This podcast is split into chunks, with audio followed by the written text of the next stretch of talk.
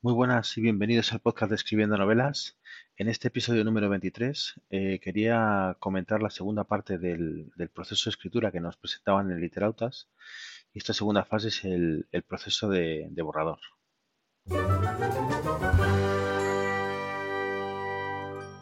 Bueno, como comenté en la fase número 1, el lunes pasado, que era la fase de preescritura, eh, la autora Iria López Tejero, en su, en su página de Literautas, pues nos comentaba que el proceso de escritura, el proceso de, escritura de una novela, pues eh, constaría de cinco partes. Lo que es la preescritura, la escritura del primer borrador, sería la segunda parte, la revisión, la edición y la publicación, que sería la quinta parte. En este episodio quiero compartir con vosotros la segunda parte, que es el proceso del borrador, de la escritura del borrador,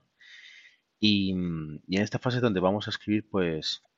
pues nuestro propio borrador es un primer borrador y como su propio nombre indica, pues no, no deja de ser una primera versión del texto que queremos escribir. Por lo tanto, y dado que, serán necesarias revisiones posteriores, eh, la idea de este primer borrador es que no debemos obsesionarnos con, con la calidad de la gramática, el vocabulario que utilicemos, la puntuación. Es decir, la idea principal es que escribamos todo lo que podamos porque ya habrá tiempo más adelante pues para revisar para revisar todo lo que lo que no esté bien. lo ideal es que planifiquemos las sesiones de escritura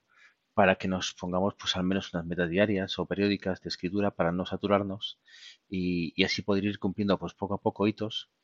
y, y, sobre todo principalmente pues en textos que son muy largos como suele ser la escritura de una novela pues lo tenemos que tomar pues como una carrera de fondo y no como un sprint y por eso debemos mantener un buen ritmo constante en el que día a día vayamos cumpliendo lo que nos hayamos propuesto, pero sin quemarnos. No vamos a intentar escribir el primer borrador desde el primer día, pues de un tirón. Del tirón es imposible. Y además que de haber hecho la primera fase de, este proceso, que es la preescritura, que es la labor de investigación, pues es bastante probable que dispongamos de una estructura muy completa de la novela y, y por lo tanto pues ni siquiera tendríamos por qué escribir de una manera lineal. Podríamos hacerlo saltándonos de una escena a otra, escribir cada día lo que, lo que más nos apetezca, lo que consideremos que, podemos hacer mejor ese día y poco a poco pues ir montando el puzzle para, para poder tener este primer borrador. Eh, en esta fase pues eh, sí que nos recomienda diría que, debemos ser estrictos pues en, mantener la concentración, no distraernos, eh, ponernos unos tiempos, pues por ejemplo mínimo una hora, hora y media, dos horas, lo que consideremos lo que, o del tiempo que dispongamos,